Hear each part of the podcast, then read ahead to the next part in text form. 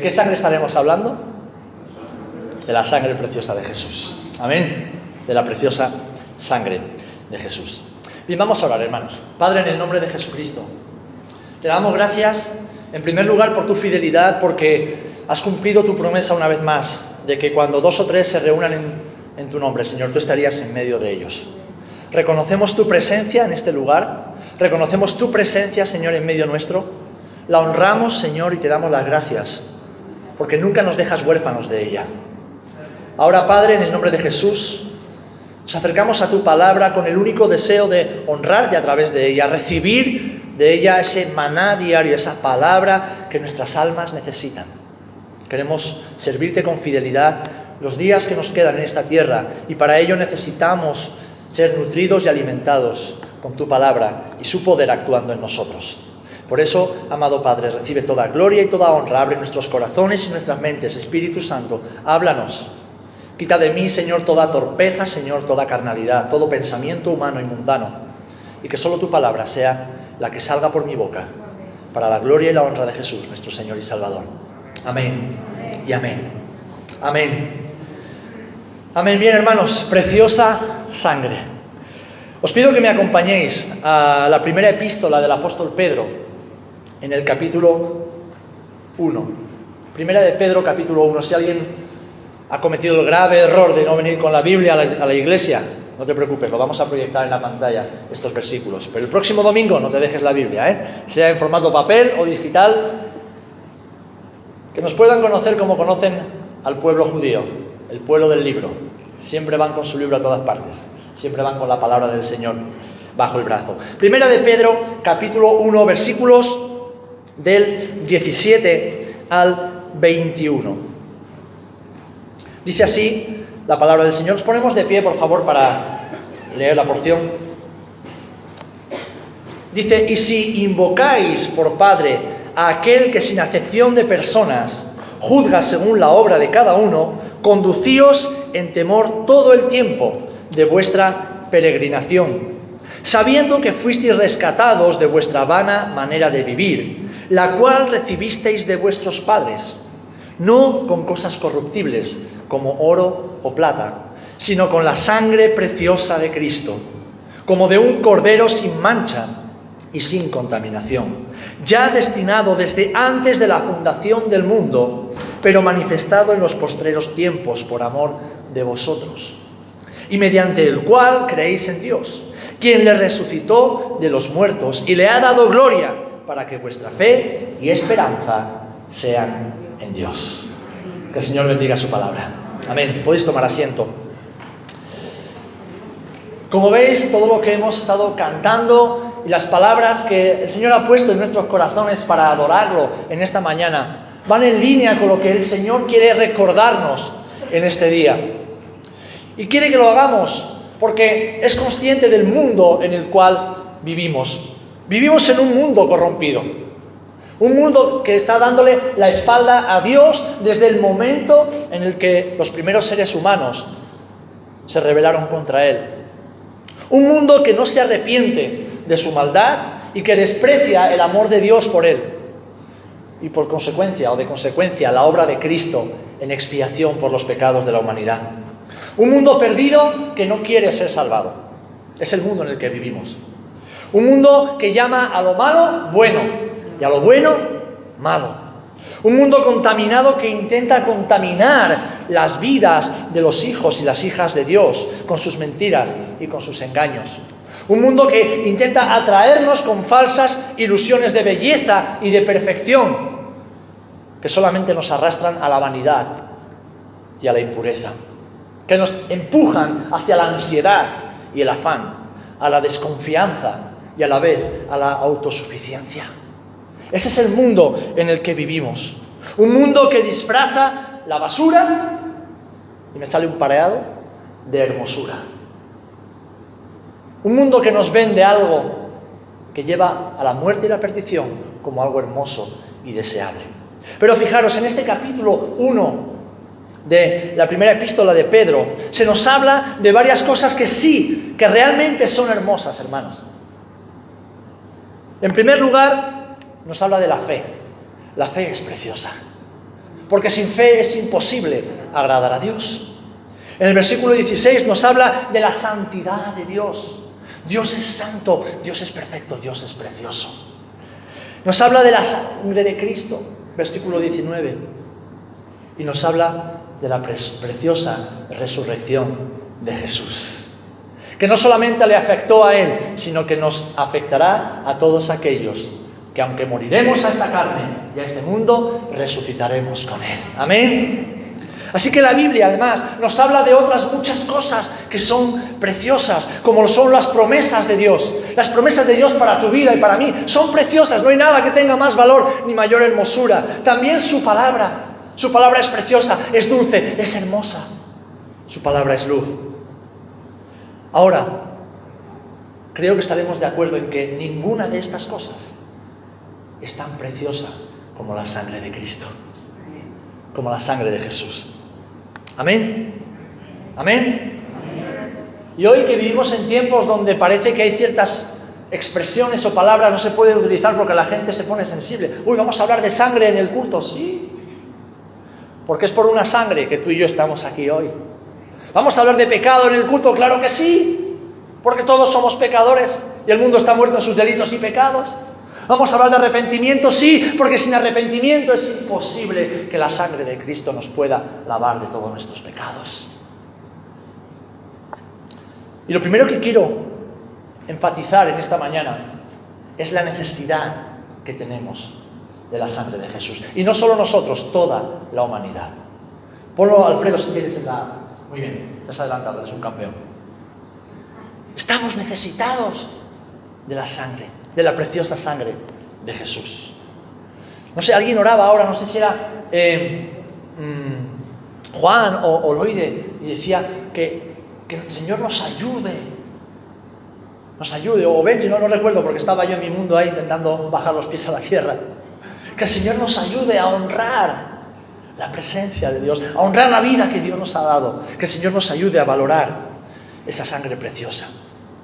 Ahora, ¿por qué tú y yo? ¿Por qué la humanidad está necesitada de la sangre de Jesús, de la preciosa sangre de Cristo? Pues porque todo ser humano está separado de Dios por causa del pecado. Estamos condenados a vivir eternamente separados de Dios, el cual es justo y es santo y cuya ira solo puede ser satisfecha por el derramamiento de la sangre y de la sangre de alguien inocente. Ahora bien, sabemos que ningún hombre, ninguna mujer en la historia de la humanidad ha podido ni podrá presentarse inocente y sin mancha delante de Dios. Así que necesitamos la sangre de Dios mismo. Necesitamos la sangre de alguien que pueda afirmar y de, de quien se pueda afirmar y confirmar que fue perfecto en todo. Dice Isaías 53, versículos 5 y 6, mas Él, Jesús, herido fue por nuestras rebeliones, molido por nuestros pecados, el castigo de nuestra paz fue sobre Él y por su llaga fuimos nosotros curados. Todos nosotros nos descarriamos como ovejas, cada cual se apartó por su camino, mas el Señor cargó en Él el pecado de todos nosotros. Amén. Hermano, quizás vengas al culto en ocasiones para que alguien te motive para que alguien te empodere, para que alguien te diga una palabrita que te ayude a vivir un día más. Déjame decirte que si has venido con esa intención, te has equivocado de lugar. Los predicadores no estamos en esta tierra para motivar a la iglesia. No estamos para empoderar a nadie. Estamos para proclamar el bendito Evangelio de Jesús el cual es suficiente motivación para que caminemos cada día en victoria y en fe. Amén. No quiero hablar de nada que te motive en esta mañana, mi amado. Tampoco quiero emocionarte ni quiero desafiarte a que, que aspires a ser una mejor persona. Tampoco quiero prometerte éxito ni prosperidad. No lo voy a hacer. Te voy a hablar de algo que es antiguo, algo que no está desfasado, algo que está vigente y que necesitas escuchar, precisamente porque como hablaba con nuestra hermana Montaña antes del culto, tantas veces nos afanamos, ¿verdad? Nos agobiamos, se nos viene todo encima, se nos cae la casa encima, se nos cae la vida encima, porque nuestra mente y corazón están demasiado en las cosas de aquí abajo. Pero si tuviéramos la intencionalidad diaria de no solo pensar, sino meditar, reflexionar, pasar tiempo intencional, consciente, racional y por lo tanto espiritual, pensando en Jesús, en su obra, en quién es, lo que Él está haciendo y lo que Él hará, entonces te aseguro una cosa, no necesitarías que nadie te motive, que nadie te empodere, que nadie te impulse a seguir adelante en tu vida cristiana. ¿Cuántos estáis de acuerdo conmigo? Vivimos en una generación que lo filtra todo por las emociones y los impulsos. Hoy me siento motivado a, hoy me siento con ganas de. Déjame decirte que en su humanidad creo que Jesús no tuvo muchas ganas de ir a la cruz. No creo que ese día en que él sabía que iba a ser crucificado, él se levantó motivado para ser crucificado. Por eso cuando estaba en el huerto de Getsemaní, sudando sangre, le dijo al Padre, Padre, yo sé que para esta hora he venido, yo sé que todo lo que he vivido hasta ahora es una preparación para cumplir lo que tendrá lugar en unas horas. Pero, pero, si es posible que no pase lo que yo sé que tiene que pasar. Ahora bien, que se haga tu voluntad y no la mía.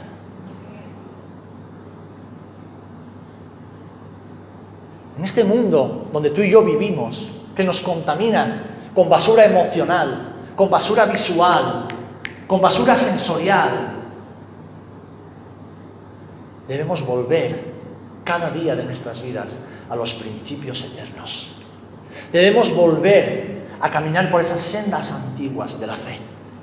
Debemos volver a esos cimientos que sustentan la iglesia desde antes de la fundación del mundo, que fue donde el Señor concibió su obra de redentora para la humanidad. Debemos volver a la preciosa sangre de Jesús.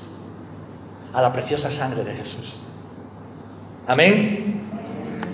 Así que querido hermano y querida hermana, no vengo a motivarte. Si estás aquí por primera vez o estás aquí pero no te has arrepentido de tus pecados, quiero decirte que estás en problemas. Te vas al infierno, amigo. Te vas al infierno de cabeza. Esa es la mala noticia. La buena noticia es esta. Que la sangre de Jesús, esa preciosa sangre de Jesús, aún sigue vigente para que puedas arrepentirte y hallar la vida eterna. Amén. ¿Por qué? Porque la sangre de Jesús aún tiene poder para limpiar pecados. Ahora bien, quiero meditar en unos instantes, ¿por qué esta sangre es preciosa? ¿Por qué esta sangre es preciosa? ¿Por qué esta sangre es tan maravillosa para nosotros? Bueno, pues en primer lugar, por ser de quien es. Por ser de quien es.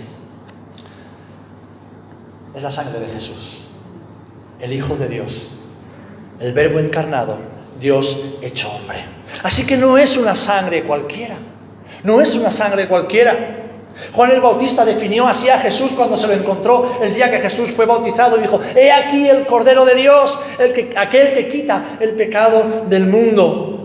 No es la sangre como la de los corderos, la de los becerros, la de aquellos animales limpios, perfectos que el Señor demandaba en el Antiguo Testamento. No, no es la sangre como la de esos animales que cubrían, tapaban los pecados de la nación de Israel.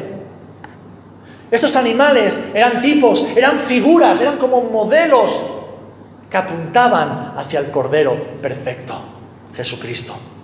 Hebreos 9, del 13 al 14 lo dice así. Porque si la sangre de los toros y de los machos cabríos y las cenizas de las becerras rociadas a los inmundos santifican para la purificación de la carne, cuanto más la sangre de Cristo, el cual mediante el Espíritu Eterno se ofreció a sí mismo sin mancha a Dios, limpiará vuestras conciencias de obras muertas para que sirváis al Dios vivo.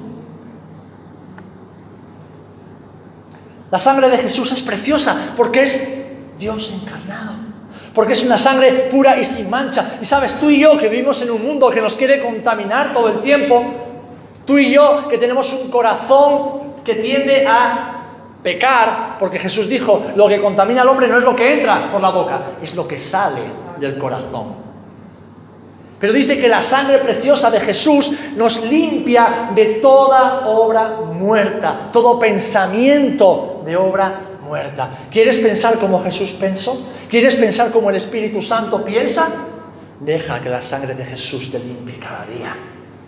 Porque es la única sangre que tiene poder para hacerlo. Tampoco es la sangre como la de cualquiera de nosotros, que está corrompida por el pecado. Pues es verdad que muchos, ¿verdad?, se declaran justos ante Dios. ¿Cuántas veces le compartimos el Evangelio a alguien y dice, no, no, yo, yo no mato, yo no robo, yo no, yo no miento, yo soy un buen padre, soy un buen esposo, una buena esposa, ¿por qué tengo que ir yo al cielo? No entienden, no comprenden de que ni un solo hombre ni una sola mujer se puede justificar por sí mismo delante de Dios porque nuestra vida está corrompida por el pecado. De hecho, Romanos 3:23 lo dice así, por cuanto todos pecaron y están destituidos de la gloria de Dios. Ningún hombre podrá salvarse por su propia justicia ni por sus buenas obras, sino solamente por medio de la fe en el sacrificio de Jesús. Yo no sé qué produce todo esto en ti, pero déjame decirte que yo cuando hablo, cuando comparto, cuando leo todo esto, en mi corazón, en mi interior se levanta algo que me dice, Serafín, pero qué tonto eres, todo el día preocupándote por cosas banales, todo el día afanándote por cosas que no tienen ningún valor en comparación con las cosas del reino todo el día volviéndote loco detrás de pensamientos, de aspiraciones, de ambiciones, de situaciones relacionales que cambiarían completamente en un abrir y cerrar de ojos si la sangre de Jesús lavase tu mente y tu corazón. Porque no se trata solamente de que esa sangre actúe en un momento para limpiar y lavar nuestros pecados para toda la eternidad. Gloria a Dios, el Señor lo hizo. Y el día en que tú y yo le entregamos nuestra vida a Cristo, nos arrepentimos, selló con su sangre ese pacto, ese nuevo pacto con nosotros. Ahora esa sangre tiene que actuar cada día en nuestras vidas. El poder de esa sangre no es algo, no quiero que te imagines que estás ahí duchándote con sangre en la cabeza, no estoy hablando de eso. Estoy hablando de que seamos capaces de comprender, de discernir espiritualmente el poder de la sangre de Jesús en nuestras vidas. De que dejemos de ser emocionales, irracionales. Y no lo digo como algo malo, sino que no dejemos que la razón ni la emoción dominen nuestros pensamientos y forma de vivir, sino el Espíritu, la palabra, las verdades eternas del Evangelio. Por cuanto se manifestó, pero cuando se manifestó, dice Tito capítulo 3 versículo 4 en adelante, la bondad de Dios nuestro Salvador y su amor para con los hombres nos salvó no por obras de justicia que nosotros hubiéramos hecho, sino por su misericordia, por el lavamiento de la regeneración y por la renovación en el Espíritu Santo, el cual derramó en nosotros abundantemente por Jesucristo nuestro Señor. Su sangre es preciosa porque Jesús es precioso porque Jesús es precioso. Yo hay días que me miro en el espejo y digo, guau, qué bien me ha sentado a dormir, qué guapo me he levantado esta mañana. Pero hay otros días que me levanto y estoy tan despeinado que digo, mejor me quedo en la cama. Mejor me quedo en la cama. ¿A dónde voy yo con estos pelos? Luego se levanta mi mujer con sus pelos y se me pasa. Se me pasa. Digo, Señor, ¿los hay que están peor que yo?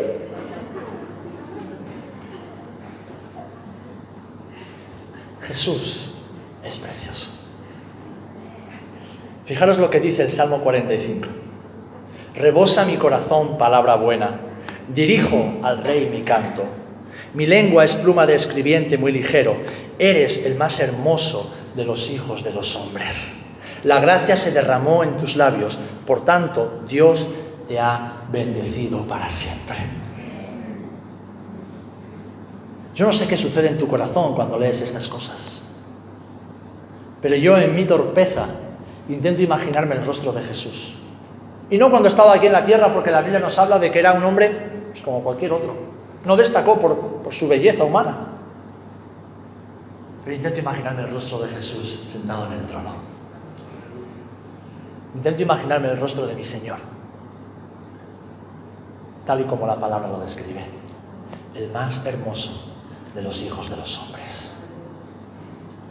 La sangre de Jesús es preciosa porque Él es justo, Él es sin mancha y Él es sin contaminación. La sangre de Jesús es preciosa porque Él es bueno y porque dio su vida, fue el único capaz de dar su vida para salvar la vida de los demás. Por tanto, teniendo un gran sumo sacerdote que traspasó los cielos, Jesús, el Hijo de Dios, retengamos nuestra profesión. Hebreos 4, la sangre de Jesús es preciosa porque es la sangre del Hijo de Dios. Amén. Amén. En segundo lugar, la sangre de Jesús es preciosa. Y aquí vamos a meternos un poquito en teología, someramente, muy por encima, pero algo importante que debemos recordar. Es preciosa por su carácter propiciatorio. La sangre de Jesús es preciosa por el carácter propiciatorio que ella misma contiene.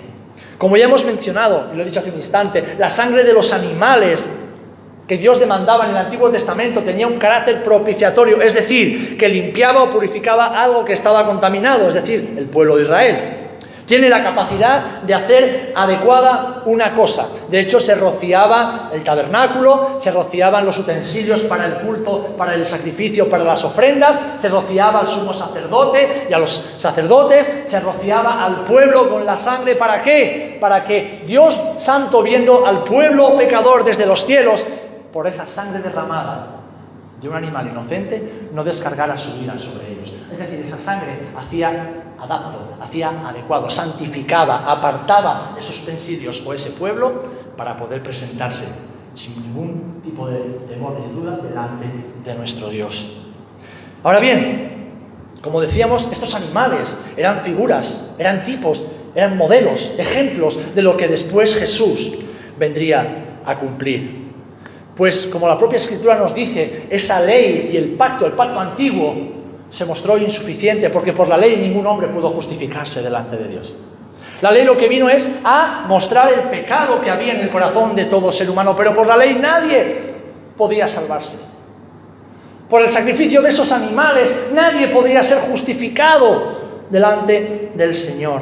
Porque esa sangre de animales cubría el pecado de la nación o del individuo ante los ojos de Dios, pero no los borraba. No borraba los pecados del pueblo, sencillamente los cubría. Era necesario que un sacrificio más perfecto fuera realizado. Era necesario que un cordero mucho más puro, más perfecto y sobre todo adapto a la necesidad del ser humano y a satisfacer la ira de Dios fuera inmolado. El animal no puede pagar por los pecados del ser humano. El ser humano debe pagar por los pecados del ser humano. Y ahí es donde entramos en el carácter expiatorio, propiciatorio de la sangre de Jesús. Su sangre es la única que puede borrar y eliminar pecados. Amén. Amén. Y esto es maravilloso. Es maravilloso. Porque aunque seamos cristianos evangélicos pentecostales, que conocemos muy bien la Biblia, tantas veces nos vemos luchando, queriendo agradar a Dios por nuestros propios medios y buenas obras. Y no estoy diciendo que debamos vivir de cualquier manera, todo lo contrario, sino que descansemos en el carácter propiciatorio de la sangre de Jesús para saber y recordar cada día que fue su sangre la que nos limpió y nos limpia de todo pecado. Y ahora podemos caminar en la gracia, podemos caminar en el Espíritu, podemos caminar en la voluntad de Dios por esa acción santificadora y purificadora de la sangre de Cristo. Y no es un esfuerzo, es un privilegio, es un privilegio. Ahora bien, leí una frase esta, semana que me gustó y hablaba acerca de la armadura del Espíritu. El cristiano que no ora tiene una armadura como oxidada. ¿Por qué? Porque la armadura del creyente ha de estar ungida con el aceite de la oración. Porque si hemos sido purificados y santificados, lo hemos hecho para que seamos aceptados delante de Dios, para que seamos aceptos delante de Dios. Es decir, que en primer lugar la sangre de Jesús es preciosa en este carácter propiciatorio, porque fue la única sangre que Dios aceptó delante de su trono. Fijaros Hebreos 10 lo que dice a partir del versículo 3. Pero en estos sacrificios cada año se hace memoria de los pecados, ¿sabéis? El mundo judío está celebrando entre hoy, mañana y el martes, depende de la parte del mundo donde vivan, el día de Yom Kippur, el día de la expiación, el día en el cual el pueblo ayuna durante 26 horas, hace cuatro o cinco oraciones al día para expiar los pecados del pueblo. Y es una pena, porque hay millones de hombres y mujeres que conocen la Torá, que conocen la Biblia, pero que están ciegos y no son conscientes de que el sacrificio expiatorio definitivo ya fue hecho por un judío hace dos mil años. Amén. Hermanos, parece que os veo asustados. ¿Demasiada sangre en el plato? Dice, pero en estos sacrificios cada año se hace memoria de los pecados, porque la sangre de los toros y de los machos cabríos no puede quitar los pecados. Por si alguien se había asustado cuando he dicho esto antes, lo dice la Biblia. Por lo cual, entrando en el mundo, dice sacrificio y ofrenda no quisiste, mas me preparaste cuerpo. Holocaustos y expiaciones por el pecado no te agradaron. Entonces dije, he aquí vengo, oh Dios, para hacer tu voluntad. Como en el rollo del libro está escrito en la Torá, escrito de mí, diciendo primero, sacrificio y ofrenda y holocaustos y expiaciones por el pecado no quisiste, ni te agradaron, las cuales cosas se ofrecen según la ley. Y diciendo luego, he aquí que vengo, oh Dios, para hacer tu voluntad. Quita lo primero para establecer lo último. En esa voluntad somos santificados mediante la ofrenda del cuerpo de Jesucristo, hecha una vez para siempre. Y ciertamente todo sacerdote está día tras día ministrando y ofreciendo muchas veces los mismos sacrificios que nunca pueden quitar los pecados. Pero Cristo, habiendo ofrecido una vez para siempre un solo sacrificio por los pecados, se ha sentado a la diestra de Dios. Gloria al Señor. ¿Te has perdido entre tantos versículos? Te lo resumo. La sangre de Jesús es la única sangre, el único sacrificio acepto a los ojos de Dios para que tú puedas presentarte puro y sin mancha ante tu Padre Celestial.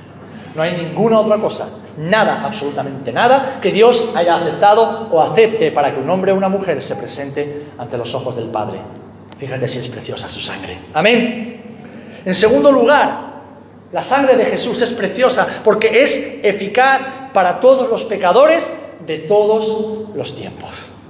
Leemos en Apocalipsis 7:14, cuando nos habla de los que serán salvos en los últimos tiempos. Dice, entonces uno de los ancianos habló diciendo, estos que están vestidos de ropas blancas, ¿quiénes son y de dónde han venido? Yo le dije, Señor, tú lo sabes. Y él me dijo, estos son los que han salido de la gran tribulación y han lavado sus ropas y las han emblanquecido en la sangre del cordero. Y en tercer lugar, la sangre de Jesús es preciosa en su carácter propiciatorio, porque es la única sangre, como estamos eh, haciendo énfasis, tiene carácter. No hay otro sacrificio, tiene tal carácter, quiero decir, otro sacrificio válido ante Dios por nuestro pecado. Solo la sangre de Jesús, ni los santos, ni las vírgenes, ni los sacrificios humanos, nada, absolutamente nada, tiene carácter propiciatorio ante el Padre. Solo la sangre de Jesús. Solo la sangre de Jesús. Ni siquiera los 20 años de cultos que llevas acumulando, viniendo todos los domingos a la iglesia. Ni siquiera las buenas obras que haces para que otros que tienen hambre dejen de tener hambre. Ni siquiera las muchas oraciones que levantamos delante de Dios cada día. No, no, no. Todo eso es fruto de que hemos sido purificados y santificados por la sangre de Jesús. Las buenas obras son fruto de la fe puesta en el sacrificio expiatorio de Cristo son el resultado de una vida purificada por una sangre perfecta. Porque esto es bueno y agradable delante de nuestro Dios y Salvador, el cual quiere que todos los hombres sean salvos y vengan al conocimiento de la verdad. Porque hay un solo Dios y un solo mediador entre Dios y los hombres, Jesucristo hombre, el cual se dio a sí mismo en rescate por todos, de lo cual se dio testimonio a su debido tiempo. Gloria al Señor. Amén. La sangre de Jesús es preciosa por ser de quien es y es preciosa porque es la única sangre que tiene poder para expiar y para hacernos aceptos delante del Padre. En tercer lugar, la sangre de Jesús es preciosa por lo que nos revela acerca de Dios, por lo que nos revela acerca del Padre. Y yo quiero destacar tres aspectos principales, nada más. Podríamos desarrollarlo más, pero no tenemos tiempo en esta mañana. En primer lugar, la sangre, la preciosa sangre de Cristo, nos revela la justicia de Dios. Dios es justo y no hay injusticia en Él. Hace poco escuchaba unas meditaciones o estudios de, de alguien que, debatía o exponía acerca de si hay infierno, no hay infierno. Y yo me recordaba las palabras de Charles Spurgeon, el, el príncipe de los predicadores, cuando advertía ya hace casi 200 años, cuidado con los que dicen que no hay infierno. Hace 200 años ya lo decía, mucho ojo con los que dicen que no hay infierno. Están presentando un evangelio diferente. ¿Para qué murió Cristo si no hay infierno?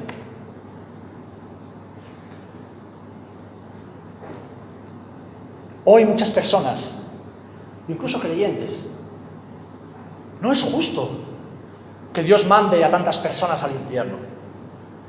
No es justo que tanta buena gente se vaya al infierno. Lo que no es justo es que tú pienses así, siendo injusto, de un Dios justo. Porque Dios no manda a nadie al infierno, la gente se va sola al infierno.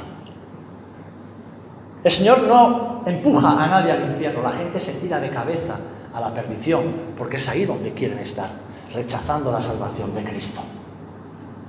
Porque el hecho de que Dios sea justo también nos recuerda que Dios es bueno, que Dios es santo, que Dios es perfecto y que no hace nada mal.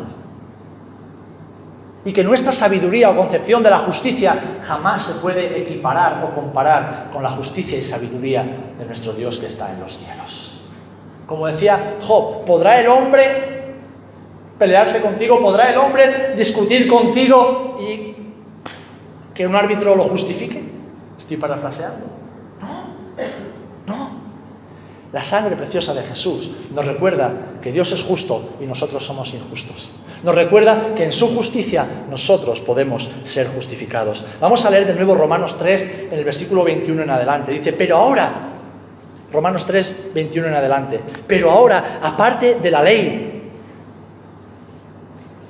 se ha manifestado la justicia de Dios, testificada por la ley y por los profetas. La justicia de Dios por medio de la fe en Jesucristo, para todos los que creen en Él, porque no hay diferencia por cuanto todos pecaron y están destituidos de la gloria de Dios, siendo justificados gratuitamente por su gracia, mediante la redención que es en Cristo Jesús, a quien Dios puso como propiciación por medio de la fe en su sangre para manifestar su justicia, a causa de haber pasado por alto en su paciencia los pecados pasados, con la mira de manifestar en este tiempo su justicia, a fin de que Él sea el justo y el que justifica al que es de la fe de Jesús. Parece complicado, pero es bien sencillo. La sangre de Jesús nos revela la justicia de Dios para con un mundo injusto que solamente por esa justicia y en la fe en su sangre puede ser justificado ante Dios. Así que la sangre nos revela la justicia. Y es que era necesario que se cumpliese la ley. Muchos dicen, no, estamos en la gracia, hermano. Ya no estamos en la ley, claro que estamos en la gracia. Pero Jesús no vino a la ley por tierra. Jesús no vino a eliminar la ley. Jesús no vino a abolir la ley. Él mismo lo dijo en Mateo capítulo 5. No penséis que he venido para abrogar la ley o los profetas. No, no, no, no. No he venido para abrogar, sino para cumplir. En Jesús se cumplió toda la ley en su máxima perfección y expresión. Por eso su sangre es propiciatoria. Por eso su sacrificio ha sido acepto delante del Padre, porque todos los sacrificios, holocaustos y ofrendas que Dios requería al pueblo y la nación de Israel en el Antiguo Testamento se han cumplido perfectamente en la persona de Jesús. Y ya no debemos volver a esos sacrificios u ofrendas. Ya no volvemos, debemos volver a esos peregrinajes como tenían que hacer los judíos. Ya no debemos ir a sacrificar un animal. No. Todo eso ha sido cumplido. Ahora, la ley de Dios escrita en nuestros corazones sigue vigente, sí o no. Los diez mandamientos que el Dios le dio a Moisés siguen vigentes, sí o no. Porque que yo sepa, no se puede mentir. Que yo sepa, no se puede matar. Que yo sepa, no se puede robar. Que yo sepa, no se puede hablar falso testimonio en contra de un hermano u otra persona. Que yo sepa, no se puede desear a la mujer del vecino. ¿Verdad? Así que la ley ahora escrita en nuestros corazones por el Espíritu Santo que ha sido derramado en nosotros, sigue vigente en cuanto a su cumplimiento, no para ser justificados, sino para vivir en justicia. Amén.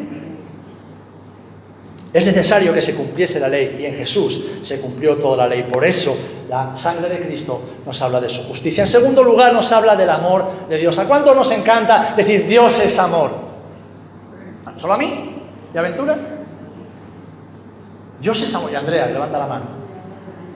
A todos nos encanta, Dios es amor, Dios me ama, es mi Padre. Me repatea cuando es mi papito bueno, yo solo no lo puedo con ello. No, Dios es mi Padre, no es mi papito, es mi Padre. No es un padre cualquiera, es mi padre. Es el padre de la creación.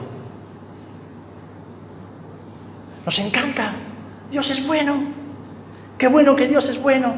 Y a veces pensamos en un abuelito, ¿verdad? Que nos da chuches y que nos da la panita todos los fines de semana. Da igual cómo nos hayamos portado, el abuelito siempre nos da lo que le pedimos. Déjame decirte que Dios no es así. Su bondad nada tiene que ver con eso. Vivimos en una sociedad y en un mundo y en una iglesia buen rollista ¿Eh? Buen rollista. No, no hay que decir nada que el hermano se me enfada, se me ofende. Si se ofende, que se pegue cabezazos contra la pared. Siempre y cuando lo que se le diga es la palabra de Dios y se diga con amor. Muchos hermanos se ofenden con el predicador o con el pastor o los pastores o los hermanos que tienen el don de exhortación o el don de palabra. Mira lo que me está diciendo. Digo, perdona, tu problema no es conmigo, es con la palabra y con el Señor de la palabra. Si te lo digo es porque te amo. Porque no quiero que te dejen los dientes contra la pared otra vez. Porque no quiero que eches a perder tu vida. No quiero que te arruines.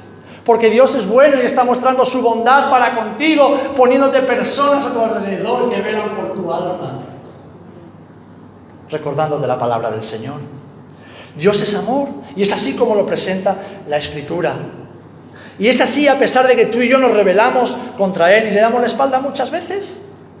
Y la sangre de Jesús nos muestra el amor de Dios. Pero Fíjate en esto. Dios es amor. Amén. Dios amó a Jesús cuando Jesús estaba muriendo en la cruz.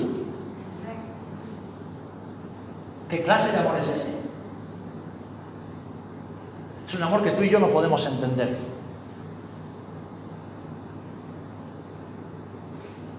Piensa ahora mismo, si entra alguien por esa puerta y dice, con una pistola en mano, Quiero que alguien me entregue a su hijo y todos los demás seréis salvos.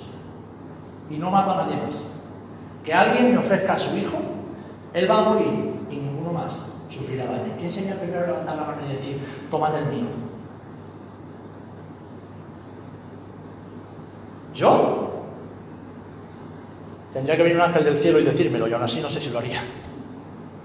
Tú tampoco lo harías. ¿De qué tipo de amor estamos hablando? De un amor que nada tiene que ver con el amor romántico, emocional, psicológico y trapero de aquí abajo. Estamos hablando de un amor perfecto. Un amor que trasciende toda lógica, que trasciende todo deseo personal.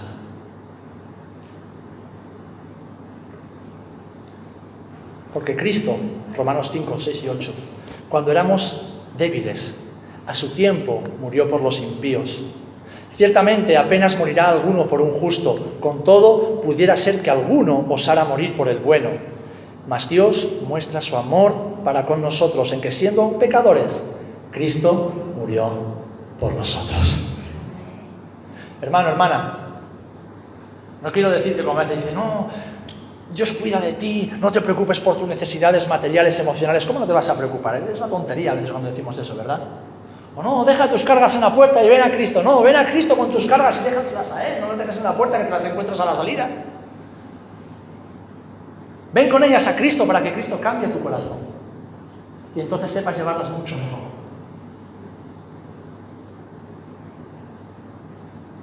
Te he dicho que no te iba a prometer prosperidad ni éxito. Pero sí te voy a recordar el único regalo que puede cambiar tu vida y tu eternidad. Y ese regalo es la sangre de Jesús. Es la sangre de Jesús. Porque te voy a recordar algo más. Por mucho que te afanes, no vas a poder añadir ni un solo día a tu vida. Por mucho que te afanes, si mides 1,70, no vas a poder medir, medir 1,75. Por mucho que te afanes, cuando te quedas calvo como yo, o pagas mucho dinero en Turquía, o no te sale pelo. Y eso de Turquía no es ningún milagro, ¿vale? Es una tontería. Por mucho que te afanes, no puedes cambiar el curso de la vida. Pero sí puedes vivir la vida en el curso donde la sangre de Jesús nos lleva. Por mucho que te afanes, llegará un día en que tus ojos se cerrarán. Y si has terminado de pagar la hipoteca, bien por tus hijos. Si no, hijos míos, preparados. Por mucho que te afanes, llegará un día en que tus ojos se cerrarán y ya no te dolerá la artrosis. No tendrás que preocuparte por los pagos del banco, ni por hacer pasar la ITV al coche. No tendrás que preocuparte por nada más, porque llegará un día en que estaremos todos delante del Señor. Ahora bien, ¿cómo vivimos nuestros días hasta que estemos todos delante del Señor? ¿Cómo vivimos? Pues con el mejor regalo que Dios le ha dado a toda la humanidad, Jesús y su sangre derramada. Porque la sangre de Jesús nos revela, además de la justicia y el amor, nos revela la bondad y la generosidad de Dios.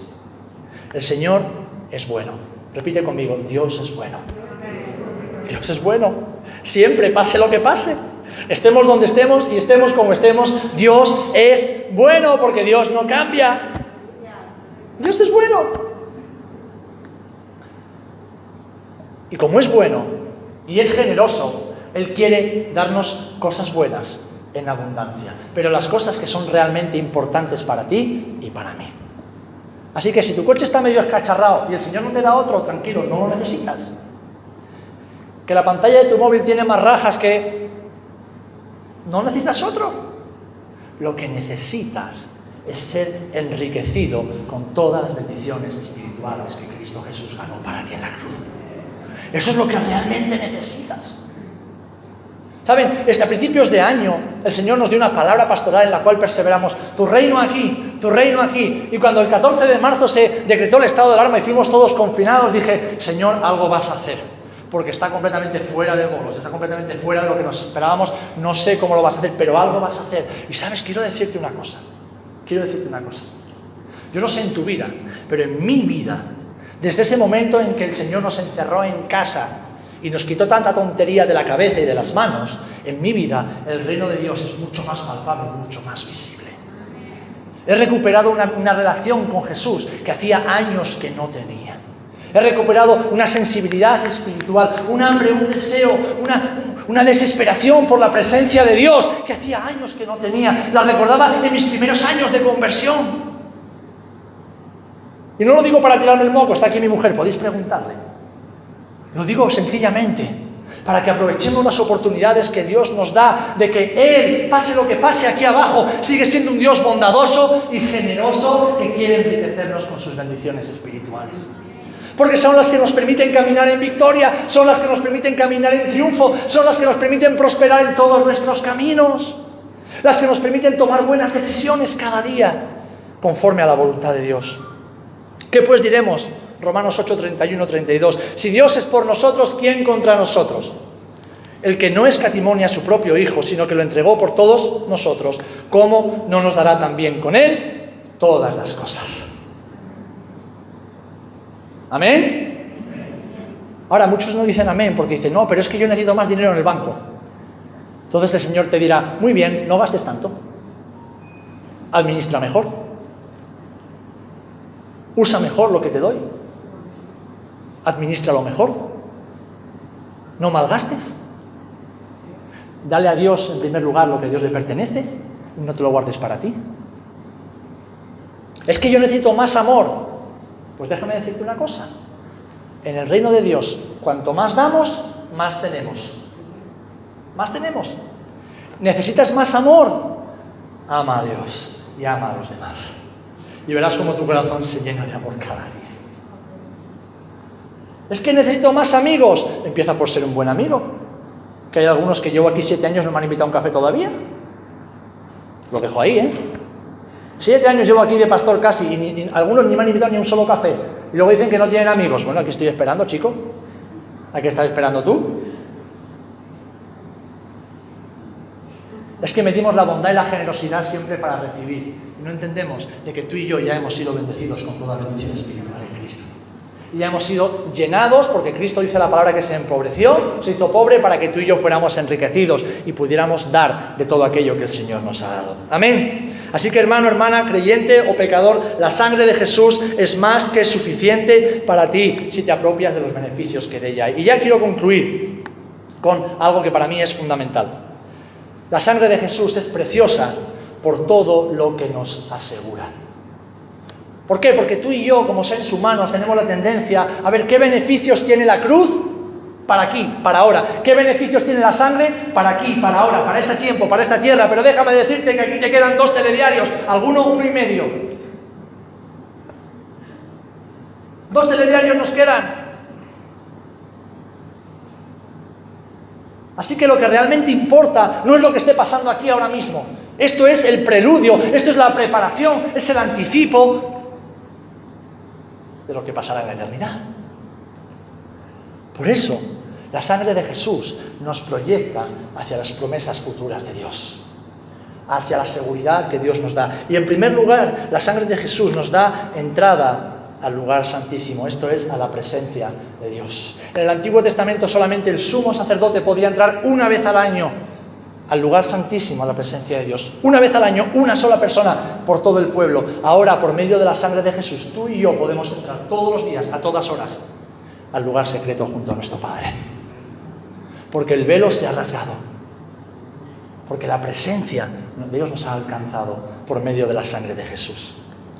Pero ahora Cristo, Jesús, pero, ahora, en Cristo Jesús, vosotros que en otro tiempo estabais lejos, habéis sido hechos cercanos por la sangre de Cristo. Así que, hermanos, teniendo libertad para entrar en el lugar santísimo por la sangre de Jesucristo, acerquémonos, pues, confiadamente al trono de la gracia para alcanzar misericordia y hallar gracia para el oportuno socorro. Hermano, hermana, Dios no está lejos de ti. Las puertas de la casa del Padre están abiertas para que entres pues la sangre de Jesús nos asegura una entrada constante y diaria a su presencia. En segundo lugar, la sangre de Jesús nos asegura justificación. Justificación. Dice la Biblia que llegará un día en que la ira de Dios se descargará sobre las naciones, sobre la tierra y sobre los habitantes de la tierra. Pero nosotros, que hemos sido lavados y redimidos con la sangre del Cordero, no seremos hijos de ira, sino hijos de salvación. La sangre de Jesús nos recuerda que somos justos ante los ojos de Dios. En tercer lugar, nos recuerda su redención, su redención. Dice Efesios 1.7, en quien tenemos redención por su sangre, el perdón de pecados, según las riquezas de su gracia. Antes de conocer a Jesús, éramos esclavos del pecado y de la muerte. Ahora Jesús nos ha hecho libres a precio de sangre. Dice, porque habéis sido comprados por precio. Glorificad pues a Dios en vuestro cuerpo y en vuestro espíritu, los cuales son de Dios. Primera de Corintios 6, 20. Hemos sido comprados a precio de sangre. Y en tercer, perdón, en cuarto y último lugar, la sangre de Jesús nos asegura paz. Nos asegura paz. Nos asegura paz. Lejos de Dios no hay paz. No hay paz. Lejos de su presencia no hay paz. Solamente cerca del corazón del Padre es que tenemos paz. Y es por la sangre de Jesús que tú y yo tenemos provisión abundante de paz cada día si buscamos a Dios de corazón. Dice que por medio de Él, Colosenses 1.20, reconciliar consigo todas las cosas, así las que están en la tierra como las que están en los cielos, haciendo la paz mediante la sangre de su cruz.